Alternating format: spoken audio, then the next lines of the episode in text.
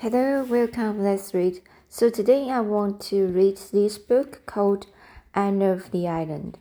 So this is this is a a series books and uh, uh, this is um, written by L. M. Montgomery. So you know the Montgomery uh, is uh, 1874 to 1942 was born on Prince Edward Island, Canada, where she spent her childhood living with her grandparents in an old farmhouse. A prolific writer, she published short stories, poems, and novels, many of which were inspired by, by the years she spent on the beautiful Prince Edward Island. And L. M. Montgomery is most famous for creating Anne of Green Gables, which has always been among the most popular of children's classics, and the wonderful Emily of New Moon series. So here is the uh, third uh, third one of book four Anne Shirley series. So here let's read um I will read um Chapter 1 The Shadow of Change. Harvest is ended and the summer is gone, quoted Anne Shirley, gazing across the shorn fields dreamily. She and Dinah Barry had been picking apples in the Green Gables orchard, but were now resting from their labors in the sunny in the sunny corner, where every fleece of thistledown drifted by on the wings of the wind that was still summer sweet with the incense of ferns in the haunted wood. But everything in the landscape around them spoke of autumn. The sea was roaring hollowly in the distance. The fields were bare and sere, scarfed with goldenrod. The brook valley below Green Gables overflowed with asters of ethereal purple, and the lake of shining waters was blue, blue, blue. Not a changeful blue of spring, nor the pale, the pale azure of summer, but a clear, steadfast, serene blue, as if the water were past all moods and tenses of emotion, and had settled down to a tranquility unbroken by fickle dreams. It has been a nice summer, said Dinah, twisting the new ring on her left hand with a smile. And Mrs. Lavender, Mrs. Lavender's wedding seemed to come as a sort of crown to it. I suppose Mr. and Mrs. Irving are on the Pacific coast now. It seems to me they have been gone long enough to go around the world, sighed Anne. I can't believe it is only a week since they were married. Everything has changed. Miss Lavender and Mr. and Mrs. Allen gone. How lonely the man's how lonely the man's looks with the shutters unclosed. I went past it last night, and it made me feel as if everybody in it had died. We will never get a, to another minister as nice as Mr. Allen, said Dinah, with gloomy conviction. I suppose we will have all kinds of surprise this winter, and have the Sundays no preaching at all, and you and Gilbert gone. It will be awful dull. Fred will be here. In um, Fred will be here insinuated and slyly. When is Mrs. Lynde going to move up? asked Dinah, as if she had not heard Anne's remark. Tomorrow. I'm glad she's coming, but it will be another change. Marilla and I cleared everything out of the spare room yesterday. Do you know, I hated to do it. Of course, it was silly, but it did seem as if we were committing sacrilege. The old room has always seemed like a shrine to me. When I was a child, I thought it the most wonderful apartment in the world. You remember what a consuming desire I had to sleep in a spare room bed, but not the Green Gables spare room. Oh no, never there. It would have been too terrible. I couldn't have slept a wink from O. I never walked through the room when Marilla sent me in on an errand. No, indeed. I tiptoed through it and held my breath, as if I were in church and felt relief when I got out of it. The pictures of George Whitefield and the Duke of Wellington hung there, one on each side of the mirror, and frowned so sternly at me all the time I was in, especially if I dared peep in, peep in the mirror, which was the only one in the house that didn't twist my face a little. I always wondered how Marilla dared house clean that room. And now it is not only cleaned, but stripped bare. George Whitefield and the Duke have been relegated to the, to the upstairs hall. So passes the glory of this world, concluded Anne with a laugh in which there was a little note of regret. It is never pleasant to have our old shrines discredited, discredited, even when we have outgrown them. I'll be lonesome when you go, moaned Dinah for the hundredth, hundredth time, and to think you go next week. But we are together still, said Anne cheerily. Uh, cheerily. We mustn't let next week rob us of this week's showing. I hate the thought of going myself. Home and I are such such good friends. Talk of being lonesome. It's I who should groan. You will be here with any number of your old friends, I'm afraid. While I should be alone among strange, strangers, not knowing a soul, except Gilbert and Charlie Sloane, said Dinah, imitating Anne's italics and slyness. Charlie Sloane will be a great comfort, of course, great agreed Anne sarcastically, whereupon both those irresponsible damsels laughed. Uh, both those irresponsible damsels laughed. Dinah knew exactly what Anne thought of Charlie Sloane, but despite sundry confidential talks, she did not know just what Anne thought of Gilbert Blythe. To be sure, and herself did not know that. The boys may be boarding at the other end of Kingsport, for all I know, and went on. I'm glad I'm going to Redmond, Redmond, and I'm sure I should like it after a while. But for the first few, week, few weeks, I know I won't. I shan't even have the comfort of looking forward to the weekend visit home as I had when I went to Queen's. Sure, Christmas will seem like a thousand years away.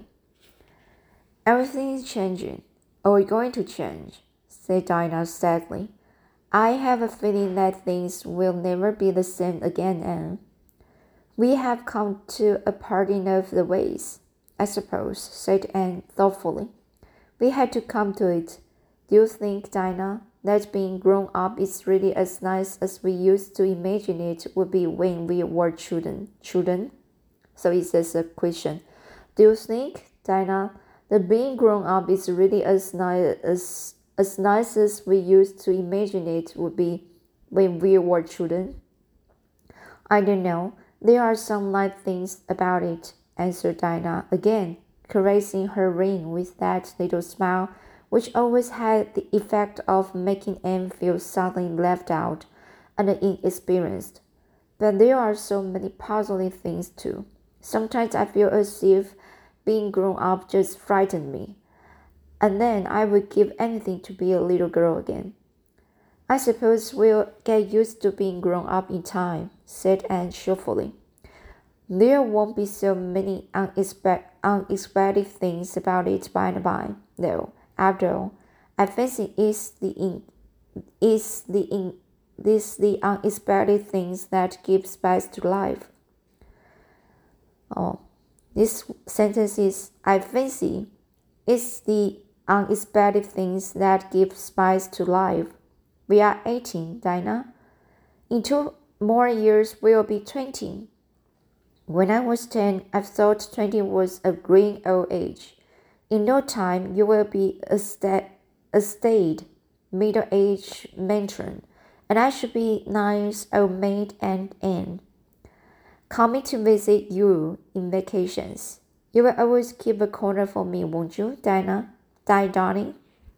Not a small room, of course, or maids can aspire to spare rooms, and I should be as humble, humble, as humble as as Uriah Heep, and quite content with a little over the porch, or of the pauper powder, or of the powder copy hole. What nonsense you do talk, and laughed Dinah. You will marry somebody splendid, splendid and handsome and rich, and those children in Emily will be half gorgeous enough for you, and you will turn up your nose at all the friends of your youth. That would be a pity. My nose is quite nice, but I feel turning it up would spoil it. Spoil it," said Anne, patting that shapely organ. organ. I haven't so many good features that I could afford to spoil those I have. So even if I should marry the king of the cannibal irons, I promise you, I won't turn up my nose at you, Dinah. With another gay laugh, the girls separated. Dinah to return to Orchard Slope and to walk to the post office. She found the letter awaiting here, awaiting her there. And when Gilbert Blythe overtook her on a bridge over the lake of shining waters. She was sparkling with the excitement of it. Priscilla Grant is going to Redmond, Redmond too, she exclaimed. Isn't that splendid? I hope she would, but she didn't think her father would consent. consent. He has, however, and we are to board together. I feel that I can face an army with banners or all the professors of Redmond in one phalanx, with the charm like Priscilla by my side. I think we will like Kingsport, said Gilbert. It's a nice old burg, they tell me, and it has the finest natural park in the world. I've heard that the, the scenery in it is magnificent. And one of it will be, can be, any more beautiful than this, murmured Anne, looking around her with the loving, enraptured eyes of those to whom home must always be the loveliest spot in the world, no matter what fairy lands may lie under alien stars. They were leaning on the bridge of the old part, drinking deep of enchantment of the dusk, just as just as the spot where Anne had climbed from her sinking dory on the day Elaine floated down to Camelot. The fine empurpling dye of sunset still stained the western skies, but the moon was rising, and the water lay like a great silver dream in her light. Remembrance wove a sweet and subtle spell over the two young creatures. You are very quiet, Anne, said Gilbert at last. I'm afraid to speak or move for fear all this wonderful beauty will vanish just like a broken silence. Breathed Anne. Gilbert suddenly laid his hand over the, over the slender white one lying on the rail of the bridge. His hazel eyes deepened into darkness his still boyish lips opened to say something of the dream and the hope that thrilled his soul. But Anne snatched her hand away and turned quickly. The spell of the dusk was broken for her. For her. I must go home, she exclaimed, with the rather overdone carelessness. Marilla had a headache this afternoon, and I'm sure the twins will be in some dreadful mischief by this time. I really shouldn't have stayed away so long. She chattered ceaselessly and inconsequentially until they reached the Green Gables lane. Poor Gilbert hardly had a chance to get a word in edgewise, and felt rather relieved when they parted. There had been a new secret self consciousness in her heart with regard to Gilbert. Ever since that fleeting moment of revelation in the garden of Echo Lodge, something alien had intruded into the old perfect school day comradeship, something that threatened to mar it. I never felt glad to see Gilbert go before, she thought, half resentful, half sorrowful, half resentfully, half sorrowfully, as she walked along up the lane. Our friendship will be spoiled if he goes on with this nonsense. It mustn't be spoiled. I won't let it. I won't let it. Oh, why can't boys be just sensible? And had an uneasy doubt that it was not strictly sensible. That's the she she she feel that she should that she should still feel on her hands the warm pressure of Gilbert's, as distinctly as she had felt it for the swift second he had rested there and still less sensible that the sensation was far from being an unpleasant one, very different from that which had attended a similar demonstration on Charlie Sloane's part. When she had been sitting out a dance with him at the White Sands party three nights before, and shivered over the disagreeable recollection. But all problems connected with infatuated swains vanished from her mind when she entered the homely, unsentimental atmosphere of the Green Gables kitchen, where an eight-year-old boy was crying grievously on the sofa. What is the matter, Davy? Anne, taking him up in her arms. Where are Marilla and Dora? Marilla's putting Dora to bed, sobbed Davy and I'm crying because Dora fell down the outside cellar steps, heels over head, and scraped on the skin of her nose. And oh well, don't cry about it, dear. Of course you are sorry for her, but crying won't help her her any. She will be all right tomorrow. Crying never helps anyone, Davy boy. And um, I ain't crying because Dora fell down cellar, said Davy cutting short Anne's well meant preachment with increase, increasing bitterness. I'm crying because I wasn't there to see her fall. I'm always missing some fun or other, seems to me. Oh, Davy, Anne choked back an unholy shriek of laughter. Would you call it fun to see poor little Dora fall down the steps and get hurt? She wasn't much hurt, said Davy, defiantly. Course, if she'd been killed, I'd been I'd I'd have been real sorry. And but the kids aren't so easy killed. They are like the Blewetts, I guess. Her Blewett fell off the hayloft last Wednesday and dirt right down through the turnip chute. Chute, The turnip chute into the bug stall. Willie had a fearful wild. Crowd's horse gnawed right under his heels. And still he got out alive, with only three bones broken. Oh, sorry. And still he got out alive, with only three bones broke. Mrs. Lee says there are some folks you can kill with the meat axe. Is Mrs. Lee coming here tomorrow, Anne? Yes, Davy, and I hope you will be always very nice and good to her. I'll be nice and good, but will she ever put me to bed at night, Anne? Perhaps. Why? Cause, said Davy very decidedly, if she does, I won't say my prayers before her like I do before you, Anne. Why not? Cause I don't think it would be nice to talk to God before strangers, Anne. Dora can say hers to Mrs. Lynde's. Dora can say Dora can say hers to Mrs. Lynde if she likes, but I won't. I will wait till she's gone and then them say them. Won't that be all right, Anne?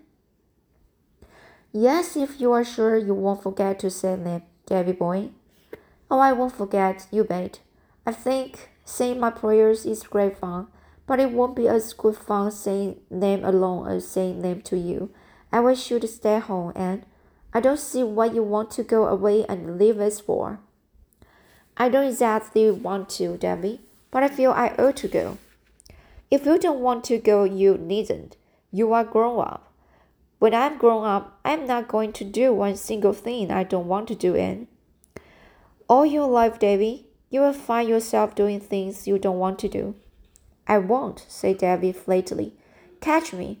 I have to do things I don't want to now. Cause you and Marilla will send me to bed if I don't. But when I grow up, you can't do that.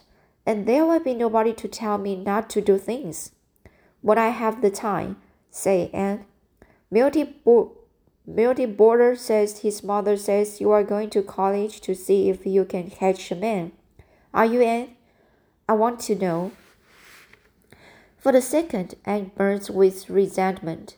Then she laughed, reminding herself that Mrs. Boulter's, Boulter's crude vulgar, vulgarity of thought and speech could not harm her. No, Davy, I'm not. I'm going to study and grow and learn about many things. What things? Seals and ships and the and the sitting wags and the cabbages and the kings. Quoted and. But if you did want to catch a man, how would you go about it? I want to know, persisted Davy, for when she, the subject evidently possessed a certain fascination. You'd better ask Mrs. Boulter, said Anne thought, thoughtlessly. I think it's likely she knows more about the process than I do. I will, the next time I see her, said Davy gravely. Davy, if you do, cried Anne realizing her mistake. But you just told me to, protested Davy, aggrieved. aggrieved. It's time you went to bed, decreed Anne, by way of getting out of the scrap.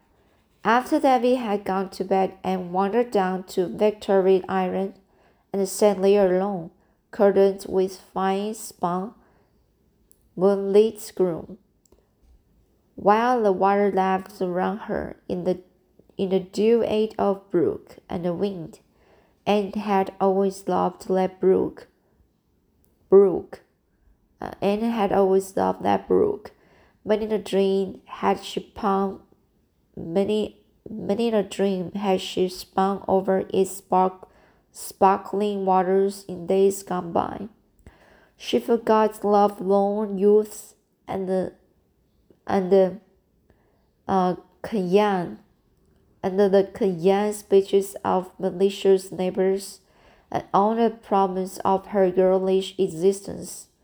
In imagination, she sailed over storied, storied seas that watched the distant shining shores of, of fairy lands Faron, where those Atlantis and the Elysium die. With the evening star for pilot, to the land of heart's desire. And she was richer in those dreams than in realities, for things seen pass away, but things that are unseen are eternal.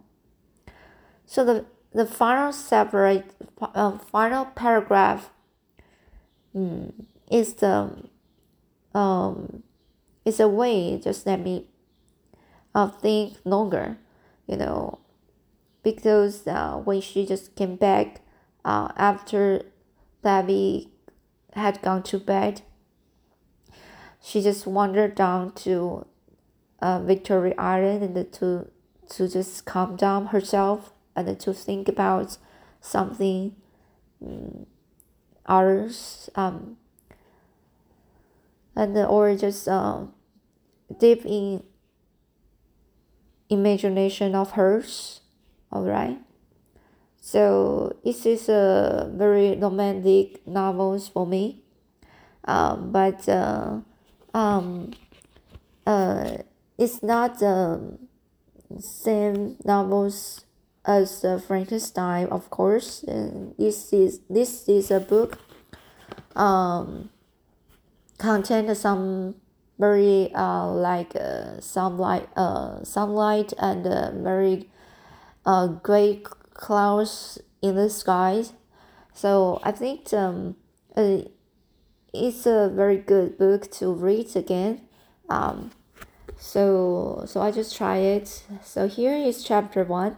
I hope you like it, and uh, I will read chapter two next time. See you.